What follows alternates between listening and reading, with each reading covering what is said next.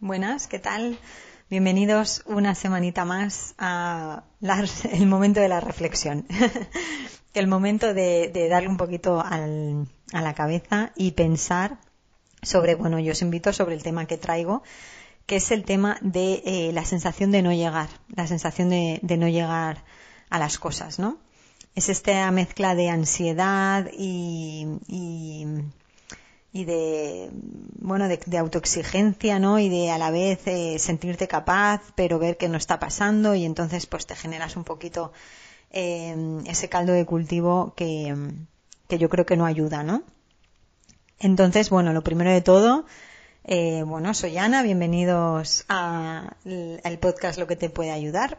Eh, este es el capítulo número 10 y bueno, estoy bastante contenta de haber llegado a la cifra de dos números.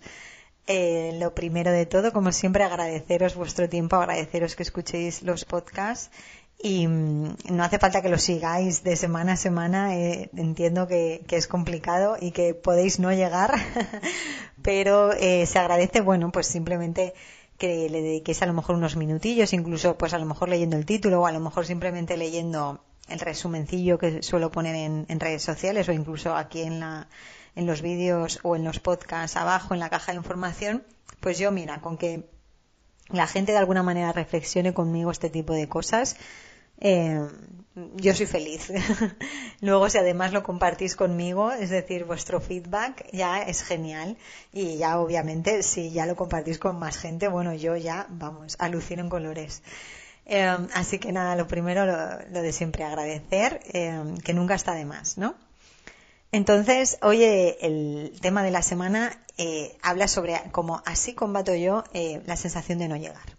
Esto suena mucho de así lo hago yo, mira, mm, no sé, eh, cópiame o haz lo que yo te digo o eh, inspírate en mí. Y bueno, no es la, no es la finalidad ni muchísimo menos. Yo creo que lo, lo realmente, digamos, sanador o eh, transformador o lo que de verdad te puede ayudar realmente es lo que salga de ti y el método que salga de ti. Ah, para mí esto es simplemente una invitación a, pensar sobre el tema y a reflexionar sobre el tema y si te resuena, pues bueno, pues que obviamente eh, le saques toda la chicha posible y que si lo que yo comento te ayuda, pues es genial, ¿no? Pero eh, lo importante es que lo que nazca de ti y lo que salga de ti porque será lo que más ha amoldado a ti eh, sea, ¿no? Y lo que más te ayude. Entonces, bueno, este podcast no va en sí de digamos, de la sensación de no llegar en, sí, lo que genera en el cuerpo, porque yo creo que eso, el que vive esa sensación de ansiedad, se lo sabe perfectamente, o sea, ya puede identificar, puff, ya estoy otra vez con el pensamiento de que no llego. No va de esto, este podcast, este podcast va de, sobre todo, bueno, de un aspecto que sí que quiero remarcar, que es sobre algo eh, que, que a lo mejor políticamente no es correcto, de la manera en la que yo voy a decirlo, pero que así lo pienso, aunque suene a lo mejor un poco mal, em, obviamente en escala de grises y con matices y dentro de un contexto, ¿vale? Si me sacas estas frases de contexto me vas a machacar, pero no es la finalidad. Em, y también va de eh, unos gatillos que he identificado yo en mi día a día y que yo creo que no sé si figurarán en algún libro, no sé si figurarán en algún sitio, porque, como sabéis, yo ni soy psicóloga, ni soy ninguna experta en esto, yo os estoy hablando de mi mera experiencia como ser humano que pasa por esta vida, ¿no? Y que vive estas vivencias y las comparte, nada más. Entonces yo no sé si figurarán en algún tipo de libro, habrá algún decálogo o algo así sobre las, los, los temas gatillo que te generan esa sensación de no llegar, pero yo he identificado en mi día a día como cuatro principales y, los quiero exponer para que de, alguna manera reflexionemos sobre el tema, porque yo creo que estos gatillos son los que de verdad em, potencian esa sensación de no llegar, ¿no? De un tiempo a esta parte, eh, como os he comentado en algunos podcasts desde que empecé a abrir, bueno, desde que abrí este canal, os he comentado, ha habido un hilo conductor, ¿no? Que es a veces esa eh, autoexigencia que yo tengo, a lo mejor eh, Em, pues eh, el hecho de querer plantearme objetivos a largo plazo y cumplirlos y entonces ahí tengo que lidiar con, bueno con mi perfeccionismo y mi autoexigencia que son mías y, e innatas de alguna manera Y entonces como eh, de alguna manera yo me voy dando cuenta de lo que me viene bien y lo que no me viene bien para lidiar con este tipo de sensaciones, ¿no? Entonces yo sí que es verdad que la experiencia de no llegar cada dos por tres aparece en mi vida semana sí, semana no. Y eh, por el hecho de que aparezcan en mi vida y el hecho de lidiar con ellas tanto, pues al final estoy aprendiendo a manejar la situación, a manejar esa emoción, esa sensación, para que no me afecte más allá, bueno, de lo afectable, por así decirlo, si eso existe, ¿no?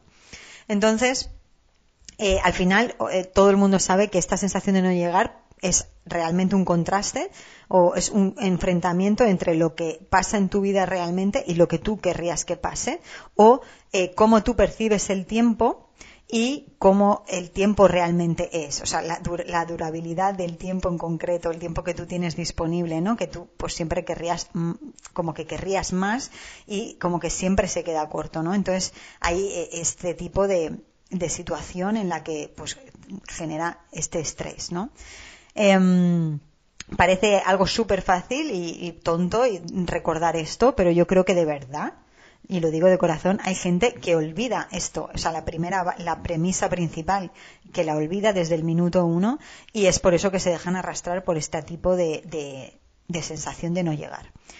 A mí cada vez que aparece este sentimiento de no llegar, realmente, o sea, ya la primera voz que me sale, obviamente, es la, del cuestionamiento, que es eso de que no estás llegando, en qué te basas, ¿no? Y a partir de ahí, pues, eh, intentando poner las cosas claras y siendo honesta conmigo mismo, empiezo como a desmontar ese argumento de que, me genera esa, esa sensación, ¿no? Y, y realmente hay veces que, que lo consigo y, por ejemplo, esta semana así ha sido. Acabé el jueves viernes con una lista ya eh, increíble de cosas que hacer para el fin de semana y para el lunes.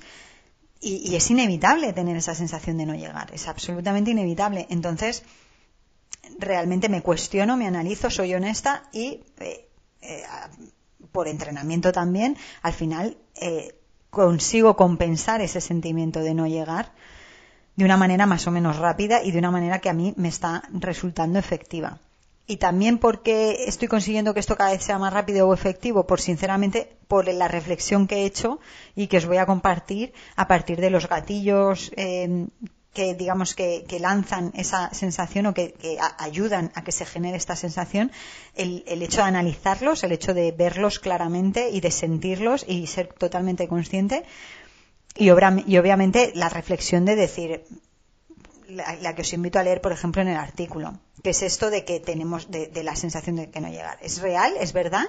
¿Es verdad que no, que no has llegado, que no llegas a todo? Y la respuesta es sí, efectivamente a veces es verdad que no llego a todo, pero ¿por qué? Es que tenemos que llegar a todo. Es decir, eh, ¿tenemos que llegar a todo? ¿Podemos llegar a todo? Es que la respuesta también sigue siendo no. ¿No? Al final es una, eh, eh, al final es una exigencia, al final son eh, objetivos que a lo mejor tú te marcas un lunes para el viernes y luego llega el viernes y no, y no han sucedido y no han pasado, pero es que ¿qué ha pasado para que no pasen? Es que habrán pasado otras cosas, ¿no? Entiendo. Entonces, eh, ¿por qué el agobio, no? O sea, vamos a, tranquilizarnos y a ver las cosas de verdad como son y a entender que esto no es tan fácil como sumar uno más uno y que de repente te salga la cosa, sino que van sucediendo cosas por el camino que interrumpen ese buen desarrollo que tú mentalmente habías ideado y que de repente pues se cortan y, oye, y no pasa nada porque al final es lo que al final concluyo eh, al final del artículo lo podéis leer al final es la vida o sea la vida al final es lo que te va pasando mientras tú planificas, ¿no? Ya lo hemos hablado en, en podcasts anteriores. Así que, mm, efectivamente, no tenemos que, llegar a todo, ¿no? Entonces, en este sentido, por ejemplo, pongo eh, hablo de, sobre todo, esa sensación cuando tú eres un empleado y tienes a alguien superior, o que puede ser alguien superior en la empresa, puede ser incluso un cliente o lo que sea, pero el caso es que tienes una persona que te pide trabajo, te pide, te pide, te pide la tarea, te pide el trabajo, te manda un poco lo que tienes que hacer, etcétera.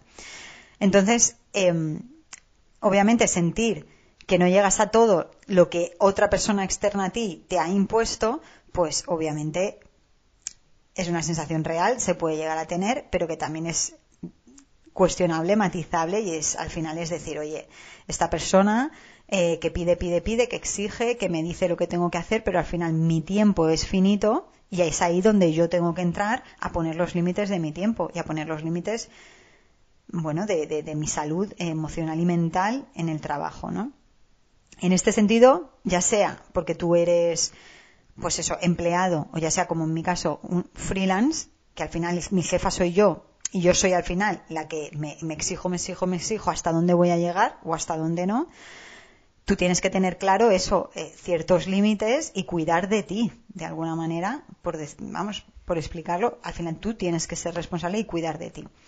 Y en esta, en este ejemplo, por ejemplo, a mí, valga la redundancia, perdón, para mí es principal, es, es, muy importante tener claras dos cosas. La primera es ser honesto contigo mismo. Es decir, efectivamente tú tienes una responsabilidad como trabajador o como freelance, que te has comprometido con un trabajo, con una entrega. Tú tienes una responsabilidad que tienes que cumplir con tu trabajo. Y tu responsabilidad es dar lo mejor de ti en todo momento, cualquier día.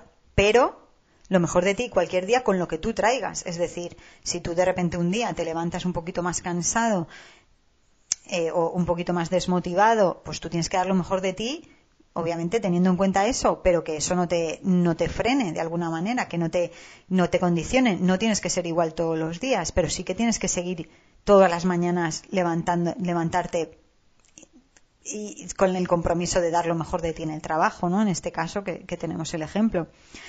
Entonces tienes que ser honesto y de alguna manera, eh, a la hora de cuidarte y de cuidar tu espacio, de cuidar tu horario y, de cuidar las horas que le dedicas al trabajo, tú tienes que ser honesto y saber que cuando tú estás, estás. ¿No? Que no estás y bueno, no trabajas o te escaqueas o, o, de verdad no estás haciendo todo lo que podrías hacer. Efectivamente, o sea, hay que tener en cuenta el estado emocional de cada uno en cada día, pero eh, al final, pues tienes que ser honesto y decir, bueno, pues yo es que cada vez que me siento a trabajar, me pongo a trabajar y, irte a la cama de alguna manera sabiendo que tú has dado lo mejor que tienes, ¿no? En ese día. Esa es la primera premisa que yo creo que hay que tener en cuenta en este tipo de cosas de, la sensación de no llegar. Y la segunda premisa es eh, ponerte como prioridad. ¿Vale? Y voy a explicar un poquito todo esto de ponerte como prioridad porque por un lado todo el mundo lo sabe, ah, ponerte prioridad, pues ya sabes, pues tú primero, cuídate, es lo más importante que, pues eso, que tú, si tú estás bien, todo el mundo está bien, efectivamente, va por ahí, pero yo quiero un, un, darle un matiz más, darle como una vuelta de tuerca más y eh, tener en cuenta sobre todo también a las personas que, digamos que socialmente nos rodean. O sea, no es que tú te tengas en cuenta a ti y a ti primero siempre, sino que tú te tengas en cuenta a ti y a tus necesidades, pero tú también tienes que tener en cuenta a, digamos, la gente que te rodea, pues en este caso en el trabajo, en la familia. Es decir, que tengas esa visión un poquito más eh, de, comunidad o de relación social. No te quedes siempre en esto es lo que mejor me viene a mí, yo primero y, bueno, y la gente pues yo soy así y si me quieren bien y si no también. Bueno, hasta cierto punto no. En este sentido, por ejemplo, lo que habla eh, José Carlos Ruiz, el filósofo que os hablé en uno de los capítulos anteriores, del individualismo, lo podéis ver. Para mí, eh, lo que, como lo, explica este hombre, es impresionante, es fenomenal.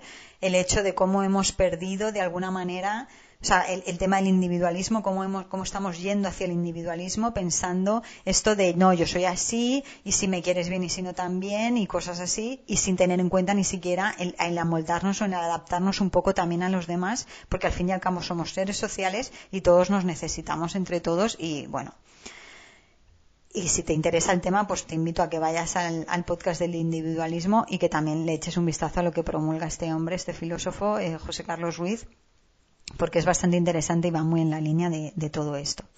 Yo cuando hablo de prioridad me refiero a saber eh, lo que a nosotros nos va bien para eh, dar lo mejor de nosotros mismos, para ser, para volver al punto uno que hemos comentado.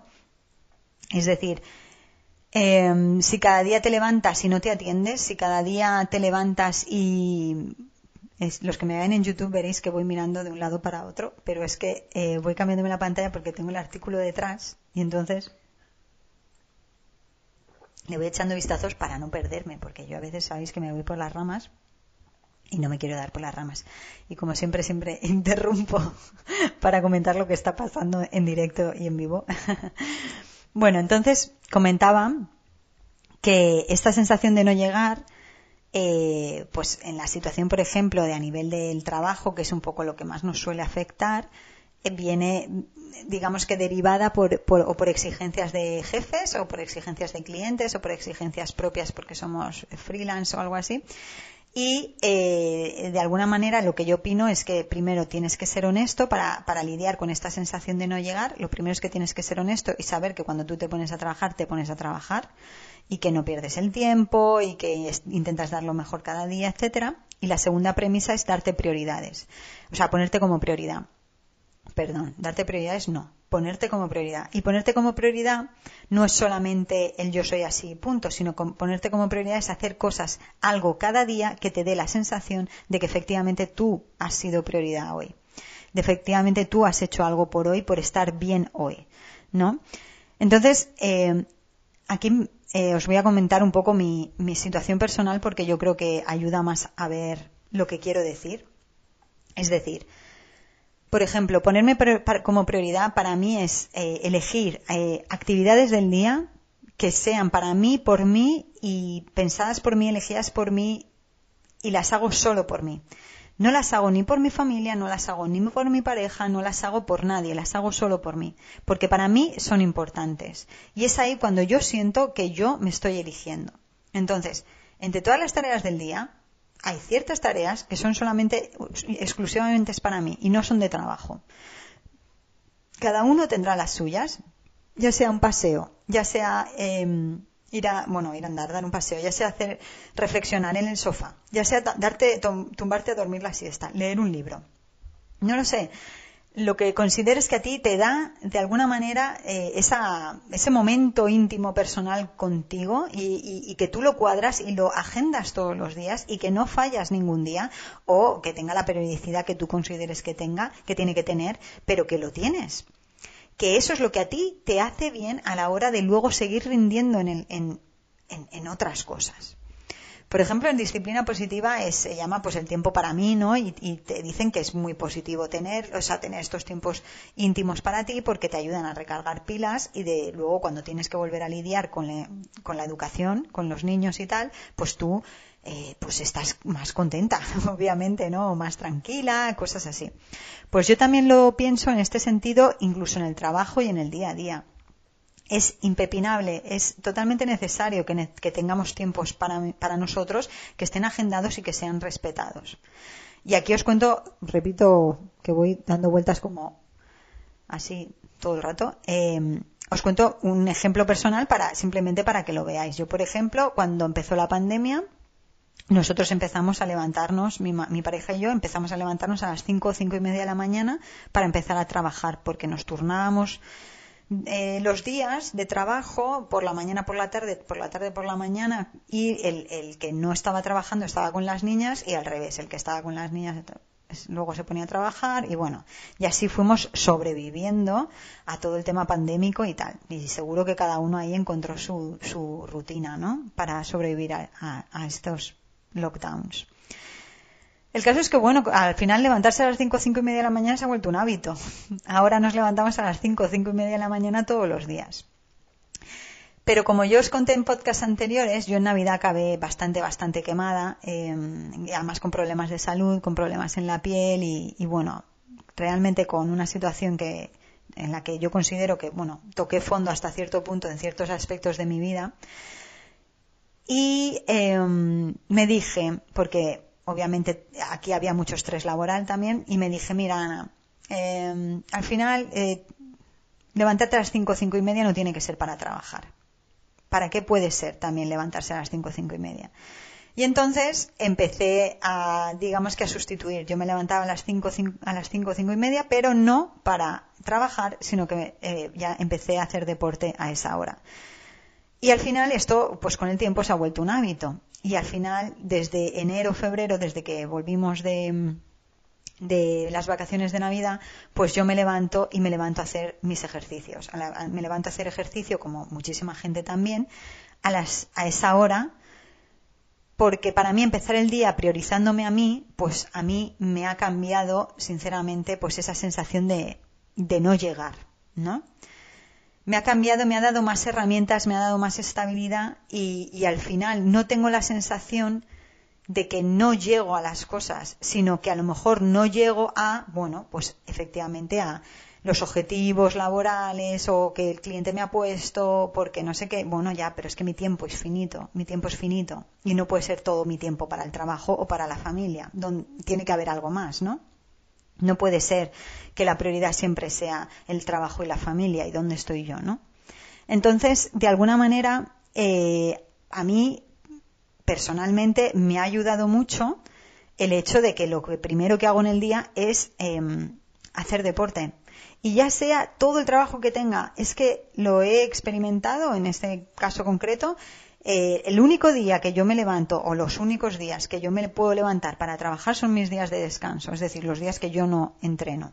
Entonces, ese día, pues sí que me levanto y a lo mejor pues me pongo a trabajar. Pero si no, no. Si no, yo me levanto y lo primero que hago es que trabajar. Ya, ya tendría toda la urgencia que tengo. Ya tiene el cliente que es que hay que entregarlo, hay que entregarlo. Bueno, yo lo siento, pero los días que entreno empiezo a trabajar a tal hora y acabo a tal otra. Y no me siento mal, sinceramente, por eso. Y a lo mejor, eh, pues me la juego y no me van a dar trabajo y todo eso, me da igual. Porque lo primero que lo primero que va es mi salud. Y yo cuando un cliente tiene una urgencia cuando un cliente tiene una emergencia yo doy todo lo que puedo. Y si tengo que trabajar los fines de semana trabajo. Pero yo en mi día a día mantengo esta rutina porque a mí esto es lo que me funciona Aquí cada uno puede, yo he puesto este ejemplo, pero obviamente cada uno puede poner el ejemplo que quiera, pero yo lo que veo fundamental y el punto que quiero destacar es que de verdad tenemos que priorizarnos y de verdad tenemos que priorizar eh, lo que a nosotros nos va bien y no engañarnos. Simplemente eh, de verdad ser honestos y decir yo quiero esto y esto lo pongo en marcha y yo y no puede ser todo mi tiempo para el trabajo y no puede ser todo mi tiempo para el estudio y llegue hasta donde llegue llega un momento en que tiene que haber un tiempo también para la salud para la salud mental para la conexión con uno mismo y tenemos que agendarlo y tenemos que ponernos serios con eso entonces ahí lo dejo.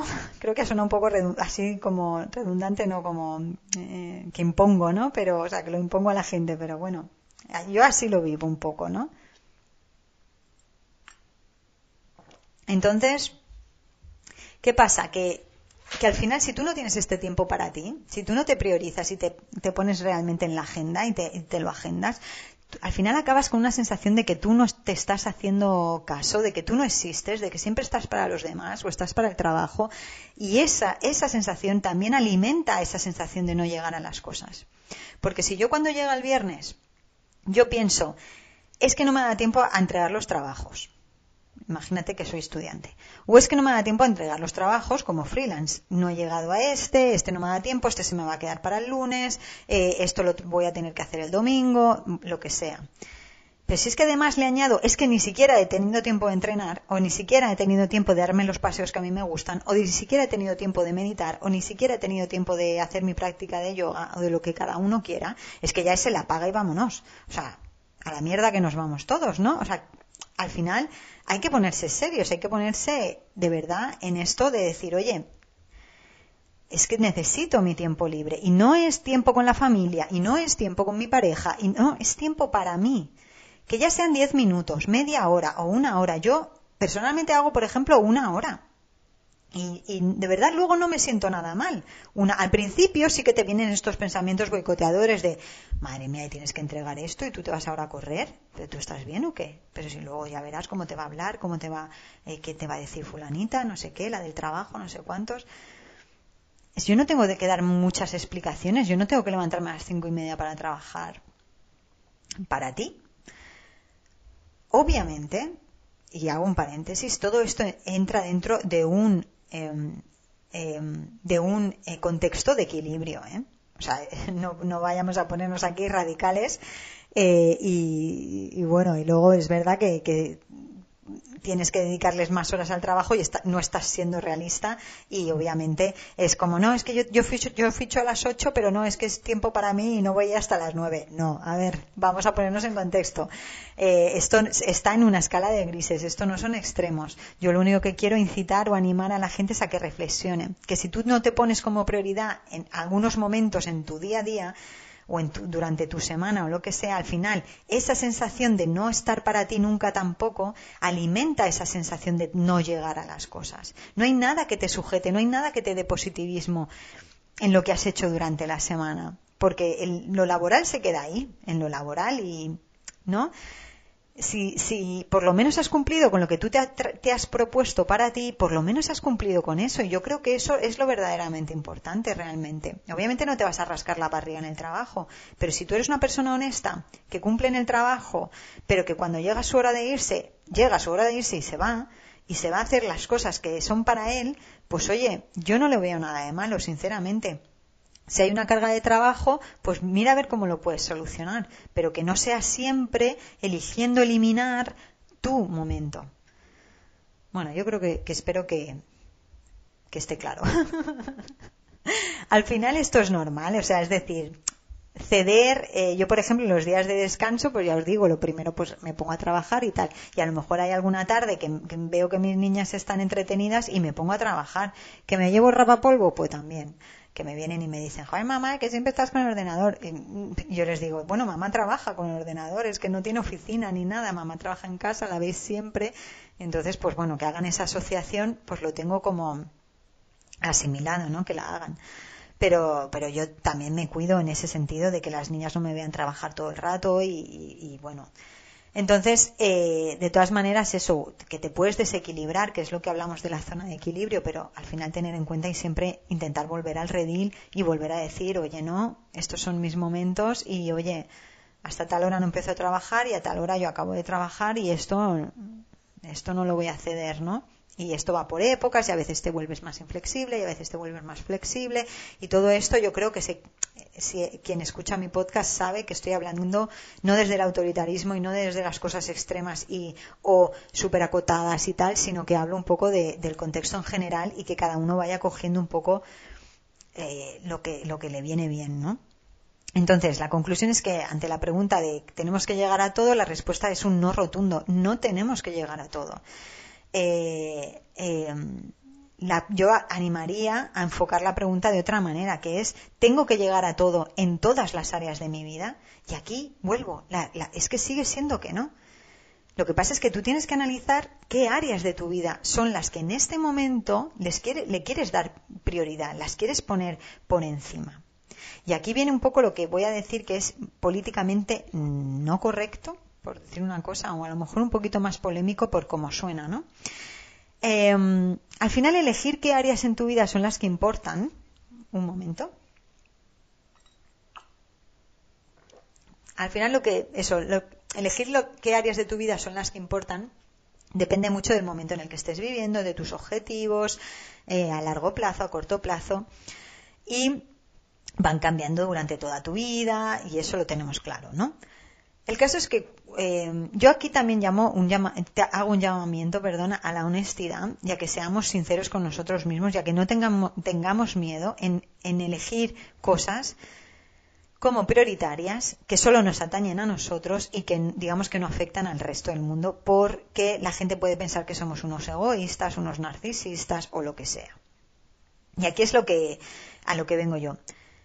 Si tú tienes unos objetivos en el trabajo a corto plazo o a medio plazo, obviamente, eh, digamos que el desgaste de decisiones y el desgaste de pensar en esos objetivos y, de estar atento a eso es mucho mayor que, que un plan que tú tengas con unos objetivos a largo plazo como puede ser el de la familia. La familia, al fin y al cabo, el estar en familia eh, necesita unas bases sólidas, necesita un trabajo diario, pero que sí, pero que es a tan largo plazo que realmente en el día a día el esfuerzo mental que tú tienes que hacer, entre comillas, y esto ahora lo voy a matizar, no es tanto. Entonces, que una persona diga que su, digamos que su motivación principal en el día a día es el trabajo, antes que la familia, yo no lo veo tan mal, en el sentido, y os lo voy a explicar, En el sentido de, de ser honestas y realistas. ¿Cuánto tiempo pasas en el trabajo y cuánto tiempo pasas con la familia? ¿Pasas más tiempo en el trabajo que en la familia? Normalmente, estoy hablando de, casos generales de trabajar ocho horas al día, etcétera, etcétera. Y eso es una realidad. Entonces, ¿por qué tenemos que tener miedo a veces de decir que mi prioridad es el trabajo eh, antes que la familia, en el sentido de cómo yo reparto mi esfuerzo mental o, mis horas, ¿no? De, eh, dedicación eh, durante la semana, durante el día. Pues si es que es normal, si es que eh, la familia, a no ser que estemos hablando de épocas de bebés, de crianza muy pequeñitos y tal, la familia llega un momento en que se vuelve como una rueda que anda sola. Tú lo que tienes que hacer simplemente es ir engrasándola, seguir nutriéndola, haciendo las cosas de alguna manera a largo que lo que a largo plazo tú quieres cosechar, pues haciéndolo bien en el día a día, replanteándote las cosas en el día a día, pero que de alguna manera como he dicho, están a largo plazo. O sea, es decir, los frutos que tú recoges es cuando tu hijo o tu hija sale de casa independizado o, está creciendo, se hace mayor. Y oye, eh, tú ves que es una persona, pues, con los valores que tú le hayas querido inculcar, ¿no? Entonces, realmente el esfuerzo diario de la familia, a ver, yo lo tengo físicamente, perdón, perdón, físicamente tengo un esfuerzo diario porque mis niñas todavía son pequeñitas y tienes que hacer estar seguir haciéndoles cosas y eh, pues todo lo que conlleva también una casa eh, eh, llevar una casa familiar donde además de familia numerosa pues tiene sus requerimientos físicos pero ahora yo estoy notando también como cada vez son más mentales no más de lidiar con están por ahí por eso me callo. Me van a oír están viendo la tele. Bueno, el caso, que mm, por lo que iba, que ahora me requieren más tema mental, pero sobre todo porque estamos aprendiendo lo que ya os he comentado alguna vez, eh, lo de la educación en positivo y, y, esto creas que no, es un esfuerzo mental para nosotros porque eh, hay que eliminar muchas cosas aprendidas y sustituirlas y eso genera esfuerzo, pero no es una cosa que tengas que estar constantemente todos los días dedicándole un montón de horas. Sin embargo, al trabajo sí, ¿no? Entonces, esto es lo que yo hablaba, como poner los objetivos, las prioridades de estas áreas de la vida, ponerlas en el orden que corresponde y no tener miedo a decir que tú prefieres eh, ser de, hacer deporte que trabajar, o que tú quieres, prefieres trabajar que, estar en la familia. Pero no me refiero, y lo he expresado mal, a estar, me refiero al tiempo de dedicación, me refiero a eh, que no quiere decir que porque yo elija el trabajo y, ponga el trabajo encima que la familia, quiere decir que yo vaya a desatender a mi familia. Claro que no, pero los esfuerzos mentales diarios, la toma de decisiones diarias, ¿quién se lleva la palma?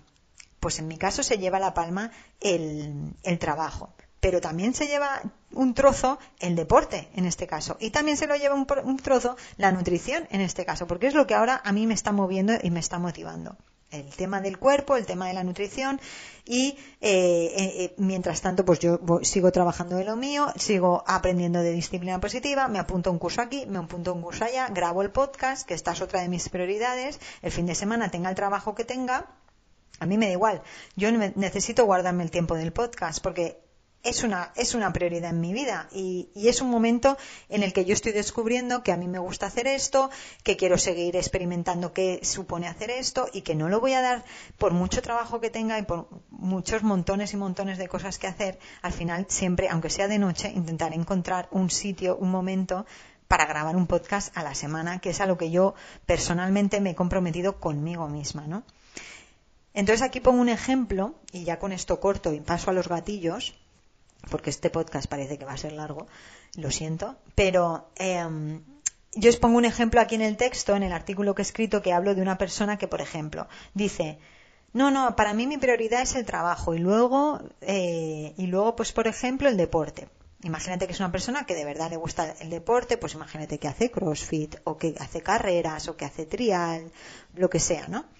Entonces, eh, dice que no, que para él lo primero es el trabajo y luego el deporte y tal. Pero en su fuero interno, realmente lo que esa persona quiere es, primero, ser un deportista, aunque sea popular, aunque sea a su manera y a su modo, aunque no compita y gane medallas. Y segundo, ser, pues, eh, desempeñar su labor profesional. Y parece que no está bien aceptado decir que prefiere, que lo primero que tiene que dejar hecho en el día es su deporte y luego ya su trabajo. Parece eh, como mal o me da la sensación a mí que no está bien visto si yo, por ejemplo, digo que para mí lo primero es mi deporte y después atiendo a la familia y atiendo al trabajo. O atiendo al trabajo y atiendo a la familia, no que sé. Lo que sea, pero mi reflejo durante el día realmente es eso. Y eso no quita que yo, obviamente, no quiera a mi familia ni me, no me, no me deje de, o sea, ni que me deje de encargar de mi familia. Claro que me encargo de mi familia. Claro que yo estoy comprometida con educar a mis hijas en, valores que yo considero positivos. Claro que sí, pero mentalmente, en, digamos que en la distribución de mis tiempos diarios, yo tengo claro que yo necesito mi tiempo para mí, que en este caso es hacer mi deporte, obviamente en lo laboral, porque además también me da cierta satisfacción eh, personal, obviamente de superación y de sentirme que soy útil a la sociedad, que a mis clientes, etcétera, etcétera, y luego obviamente pues mi familia. Entonces, eh, creo que sería a lo mejor más sencillo y no caeríamos tanto en esta sensación de que no llego, no llego a esto, no llego a lo otro, si fuésemos honestos y sinceros y dijésemos qué es, cuáles son mis prioridades, qué es lo que yo verdaderamente quiero, agendarlo, ponerlo en la agenda e intentar cumplirlo.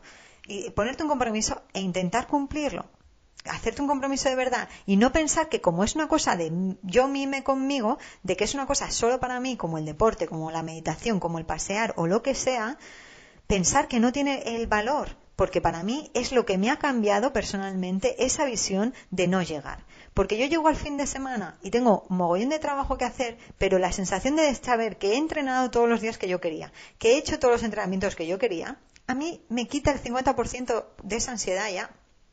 A mí personalmente. Entonces, no sé, creo que es para reflexionar y pensarlo. Hago una pausa.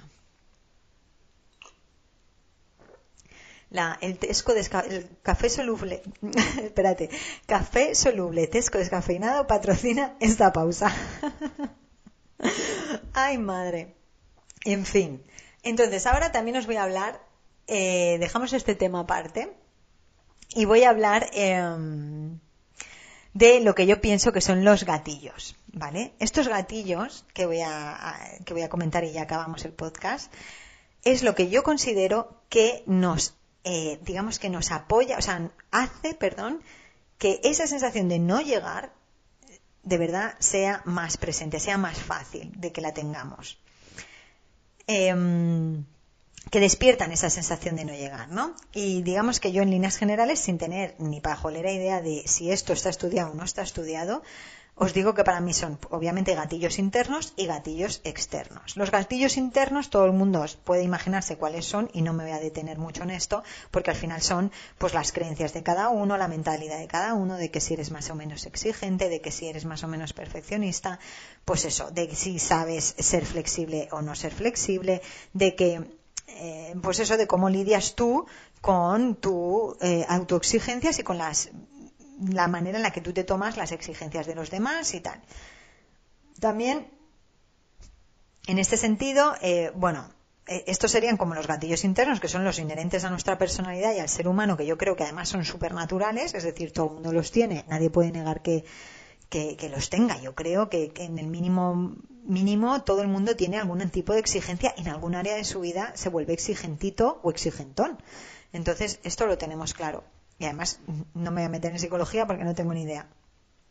Y luego tenemos los gatillos externos, que son estos que yo, en mi caso personal, son los que he detectado, ¿vale? Los primeros, el primer gatillo externo para mí es el entorno, es la sociedad me parece un gatillo externo también muy potente y que todo el mundo que ha trabajado en una empresa más o menos grande, más o menos exigente, competitiva, o incluso todo el mundo que venga de una familia en la que se ha eh, fomentado y potenciado la competitividad entre hermanos, eh, en el que se ha estado viviendo bajo una comparativa constante, lo puedes sentir en tus carnes, esa sensación de eh, exigencia, ¿no? De parece que nunca, nunca es bueno, nunca eh, estoy a la altura, siempre tengo que mejorar. Y ese, ese, ese caldito de cultivo eh, potencia esa sensación de no voy, no estoy llegando, no llego a todo, ¿no? Porque es como que la sociedad te va empujando, sientes ese, ese, empujón por todas partes y tú estás intentando hacer las cosas lo mejor posible mientras estás lidiando pues con empujones, con comparativas, con eh, competitividad, con los pensamientos que se te generan en la cabeza, etcétera. Y uno me dirá, ya Ana, pero es que eh, una cosa es lo que pasa y otra cosa es lo que tú interpretas, ¿no? Tienes que aprender a interpretar las cosas y aprender un poco a, pues eso, de alguna manera que no te afecte, estar zen, bla, bla, bla. Sí, pero es que en un, en un ambiente competitivo o en un ambiente de comparativa o un ambiente de exigencia es muchísimo más difícil conseguir ese grado, ¿no? Que al final las personas que hemos vivido esos ambientes y hemos conseguido ese grado de yo voy a la mía, eh, ¿sabes? Eh, pongo mis, mis límites, eh, yo quiero vivir así, bla, bla, bla, pues tenemos mucho ganado. Sinceramente, yo lo veo así, ¿no?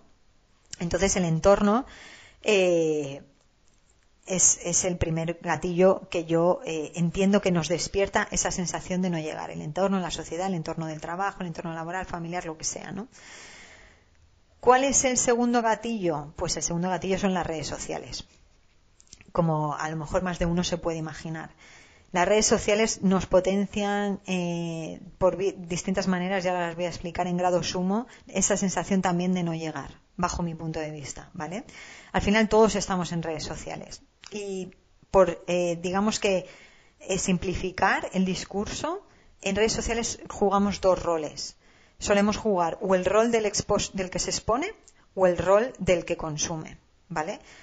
Todo el mundo puede imaginar el rol del que se expone. Yo no soy una persona, digamos, a la altura de Peña con mogollón de seguidores, eh, que está publicando todos los días, entonces yo no puedo saber lo que está en sus cabezas ni lo que está en sus vivencias, pero me, vamos, he, leído y he escuchado em, comentarios de estas personas que reconocen que las redes sociales les meten a veces en un bucle impresionante del que no pueden salir porque tienen que estar posteando todos los días, porque piensan que si no postean van a perder seguidores, o sea, e, esos miedos de alguna manera que están eh, tan relacionados con, con bueno, con, con eh, digamos que ese placer del, del ser visto, ese, ese placer de verse que le reconocen a uno eh, en el sentido del que reconocen su labor con, a través de los likes. Hay estudios que dicen que un like genera tal cantidad de serotonina y, de, sensación de placer, pues casi, pues yo qué sé,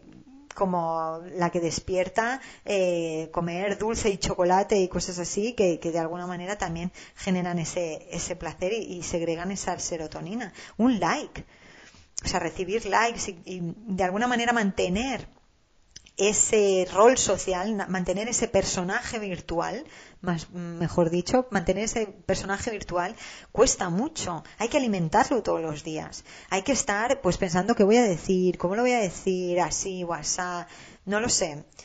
Eh, para el que se toma en serio, entre comillas, eh, el tema de las redes sociales, pues obviamente la red social, como si, eres tú un, ser que, que, expone su vida a través o su profesión a través de las redes sociales, obviamente esta puede generar una sensación de no llegar y una sensación de ansiedad de, no poder cumplir los requisitos y cosas así impresionantes y además está el tema del algoritmo, ¿no? Es decir, es que en teoría hay una ley matemática o de, vamos, de lo que es el algoritmo que tienes que publicar un mínimo de tantas veces para salir y que le salgas a las personas porque si no no les vas a salir y vas a perder seguidores y a lo mejor esos seguidores son clientes que no se convierten, bla bla bla bla bla bla bla bla bla. Todo eso está clarísimo. Pero es que también hay una, eh, digamos que hay un gatillo que yo lo relaciono con las redes sociales, que es el gatillo también de cuando tú eres un consumidor de redes sociales. Y es esa puñetera sensación de que te estás perdiendo las cosas. Es como, ¡Ah! Fulanito ha hecho un directo con menganito, me encantan los dos y no voy a poder verlo y no lo van a dejar grabado. O, ah, me gustaría verlo, pero es que no encuentro la manera, no encuentro el momento de verlo, yo qué sé, lo que sea. O, ay, menganito ha hecho un mogollón de publicaciones sobre este tema y no me, y yo no voy, no entro todos los días en las redes sociales y, y no puedo seguirlo. O, o, o al revés, o tú entras todos los días y empiezas a hacer el scroll, el scroll, el scroll y a consumir información, consumir información, consumir información y parece que nunca es suficiente, parece que nunca llega al final, ¿no? Cuando te satias. Entonces, eh, incluso si tú tienes ese rol de utilizar las redes sociales, que yo personalmente combino ambos, sin yo creerme nadie de influencer ni nada, por supuestísimo, pero a mí pues me gusta publicar obviamente lo mío sobre todo esto, que es lo que me da tiempo, porque a mí durante la semana apenas me da tiempo a, meterme eh, en las redes sociales. De hecho, siempre elijo Instagram porque es la que más uso y la que, digamos que a la gente a la que estoy siguiendo es a la que tengo localizada. Pero Facebook, eh, LinkedIn, pues eh, cuando posteo los, los podcasts, cuando digo, oye, aquí está mi reflexión de la semana y poco más, y es que no, no me da el tiempo. Y luego sí que es verdad que, oye, si voy a, tengo cinco minutos que estoy haciendo la crema de verduras, imagínate, pues oye, mientras la Thermomix está funcionando y yo estoy ahí esperando que acabe, pues a lo mejor chequeo y chequeo a mis tres básicos de redes sociales que me gusta leerles todos los días. Pero no puedo hacer mucho más. Y si yo me obsesionase y, y, pensase, que de hecho me pasa, es decir, yo tengo a veces ese pensamiento de decir, oye Ana, pues si publicases más, a lo mejor tendrías más seguidores en el podcast y la gente te escucharía más y bla, bla, bla, y bla, bla, bla. Pero luego digo, pero vamos a ver, no puedo. O sea, yo ya he hecho mi prioridad del día, que es mi deporte, he hecho mi labor, ahora estoy con mis hijas o he estado con mis hijas, ahora me toca dormir, no lo sé, ¿sabes? O ahora me toca estar con mi pareja, o ahora me toca volverme a trabajar porque me he dejado esto sin hacer, o tengo clase de inglés. No puedo. Es que de dónde me sale el tiempo. Entonces, ese es mi razonamiento para yo calmar esa sensación de cuando me viene el, el, angelito y el demonio y me vienen y me dicen, Ana, podrías publicar más veces en Instagram y entonces te subirían los seguidores y bla, bla, bla, y bla, bla, bla, y bla, bla, bla. Así que no, lo siento, pero no. Luego, por ejemplo, ¿qué pasa? Eh, relacionado con esto hay otro eh, gatillo que también lo relaciono con las redes sociales y es el tema de la neofilia una vez más le tengo que dar crédito a em, José Carlos Ruiz, el filósofo, por este tema de la neofilia y por el tema incluso de lo de las máscaras virtuales que he comentado antes, de mantener a tu avatar virtual, darle de comer y, tenerlo activo, porque eso eh, viene totalmente inspirado por cosas que le he leído en entrevistas y tal. Entonces este hombre habla de la neofilia y el otro día me abrió un poco los ojos porque creo que también eh, es una realidad. Os voy a decir, según la Wikipedia, que es lo que me ha dado tiempo a encontrar, pero que a veces tiene cosas muy buenas, todo el mundo niega leer la Wikipedia y todo el mundo lo lee. El caso es que dice, la neofilia, término popularizado por el escritor de culto Robert Anton Wilson, es un tipo de personalidad caracterizada, caracterizada perdón, por una fuerte afinidad hacia la novedad. Entonces, el tema es ese, la peña que, le, que, que quieren, se adaptan rápidamente a lo nuevo, pero es que rechazan lo viejo y siempre están en busca de lo nuevo. En este sentido, si os interesa, de verdad, os recomiendo a José Carlos Ruiz, eh, a su libro, su libro no me lo he leído, pero me lo leeré seguramente en breve. Pero habla muy bien de este tipo de, cosas en sus entrevistas eh, sobre la neofilia y, todo esto y de verdad lo recomiendo, ¿vale? ¿En qué lo voy a, lo, voy a, para, eh, este podcast del tema de no llegar, de la sensación de no llegar, de esa ansiedad de que no llego, eh, yo lo enlazo la neofilia con el tema de las redes sociales. Y es las redes sociales, las nuevas que están saliendo, ¿no? Esa sensación de que, de que te estás perdiendo la novedad, de que de querer, eh, pues ahora sale Clubhouse, todos a Clubhouse, tenemos que ir ahí a las salas y ser mentor de mentores y todas esas cosas. Y si no puedes, no puedes. Y, al final tienes que ser un poco, de alguna manera, pararte y decir, pero vamos a ver, ¿hasta dónde quiero llegar? No puedo con todo, ¿no?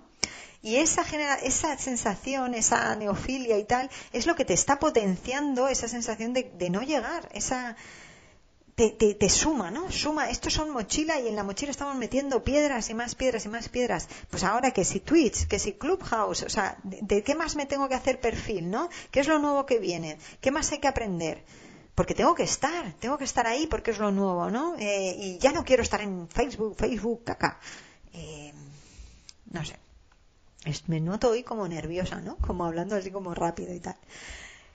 Y para acabar, eh, eh, voy a hablar del último, eh, del último gadget, o sea, del último gatillo que yo considero que son los gadgets de productividad. Que este me encanta porque me meo yo misma viviéndolo en mis carnes. No solamente tengo lo que tengo, es decir, como cada uno de vosotros tendréis, tus líos de todo el día, sino que además tengo mi Garmin, que me encanta, aquí lo enseño, que me encanta, que me lo regalé de cumpleaños el año pasado. Tengo mi Garmin que me coge que si el tiempo de carrera, que si los pasos del día, que si te, lo tengo con, eh, que si me dice el tema de cuántas calorías quemo y bla bla bla y blu blu blu. Y me encanta. Pero claro, es que es un, esto lo carga el diablo. O sea, estas herramientas las carga el diablo porque están geniales. O sea, es perfecto para que una persona eh, pues vea que eh, efectivamente si oye si se propone pues dar 8.000 pasos al día o lo que sea pues oye que lo va cumpliendo y qué bien y el relojito me lo marca y, y, yo les veo un potencial increíble a este gadget y a muchísimos gadgets que tienen que ver con la productividad. Son herramientas de verdad que nos facilitan la vida mogollón y que de verdad son geniales no tengo ningún pero. El único pero es el uso que nosotros hacemos de ellas. La obsesión a la que a veces entramos, ¿no? Es decir, eh, yo tengo un NIT, eh, digamos, con unos pasos al día que, quiero cumplir todos los días, que son los mínimos, y son 8.000 pasos, ¿vale? Yo ya no voy a los 10.000 porque aquí además en invierno es tan duro el invierno que no te apetece salir a nada y, y en invierno estoy en 6.000, en 5.000, en cosas así. Y dije, mira, yo no me voy a flipar en primavera con hacer 8.000 al día me sobra, ¿no? Que yo creo que ya está bien. Y entre las, desde que te levantas, haces blibli y haces bla bla, al final, pues yo llego a mis 8000 y yo creo que es un objetivo que está bien y tal. ¿Qué me hace el puñetero Garmin? Me los va subiendo. Entonces, ¿hoy qué he hecho? A ver. Hoy he hecho, hoy llevo 21.959. ¿Por qué? Porque he salido a correr esta mañana, me tocaba tirada larga, está claro, y también hemos ido a pasear. Entonces, claro, llevo la hostia de pasos pero no es mi, mi, normal. Mi media ahora me la está marcando, o sea, yo empecé con 8.000 para que os hagáis una idea. Y ahora estoy en 11.320. El relojito me los va subiendo, ¿sabes? Entonces cada vez que supero, me los va subiendo. ¿Y cómo soy yo? Que yo miro, ay, me ha puesto, pues me puso en su día, ¿no? Ay, 9.500. Venga, venga, voy a hacerlo, tal. Y entonces te pones pues a andar por casa o sales un poco antes de, trabajar y te, das un mini paseíto no sé qué, mini paseíto no sé cuántos, y tío, y te ves de repente que, quieres cumplir los pasos que el Garmin te pone y todo el rato te los va subiendo y todo por conseguir la campanita al final de tiri y que te vibre el reloj tiri, has llegado campeona. Y, y claro, ¿cómo no te vas a tener sensación de no llegar? No llego a los pasos, no llego aquí, no llego allá, ¿no? Es como, hay tantas cosas que nos están afectando en el día a día eh, para, para alimentar esa, esa sensación de que no llegamos, que es normal. Y aquí voy a acabar el podcast. Para mí es normal tener la sensación de no llegar en el día en el que vivimos. Pero es que, sinceramente, pienso que cuando desde que nuestros, o nuestros padres tenían esa sensación, nuestros abuelos tenían esa sensación. Y es que yo creo que desde que el humano empezó con la agricultura y la ganadería y todo eso, ya te empezó a tener esa sensación. Ya tener, empezó a tener, oh, tengo mucho trabajo que hacer, separarle el grano del trigo, eh, recoger el arroz, eh, cuidar a los caballos, limpiar a no sé qué, o sea, esas tareas, ¿no? Desde que, que ya nos pusimos aquel año maldito para algunos que dicen que fue nuestra perdición en tema de la agricultura y la ganadería, eh, eh, ya desde ese momento empezamos a ver que, al final el ser humano busca ser productivo, busca sacar, exprimirse a sí mismo, sacar eh, todo lo mejor que tiene en el mejor, en el menor tiempo posible, de la mejor manera, ¿no? Esa, esa sensación de, de, de verdad, de, de rendimiento, ¿no? Yo creo que todos lo, tenemos de alguna manera esa sensación, o la gran mayoría, o los que, sobre todo los que tenemos sensación de no llegar a las cosas, es porque tenemos ese chip, ¿no? Y creo que, eh, pues eso, que la sociedad actual tenemos ese, digamos, el chip del rendimiento metido en la cabeza, la sociedad occidental, obviamente, y que es normal que tengamos esta sensación de no, llegar, de no llegar. Porque la sensación de no llegar no solamente llega, viene por nosotros mismos, viene por el entorno y encima viene por todos esos gatillos que tenemos.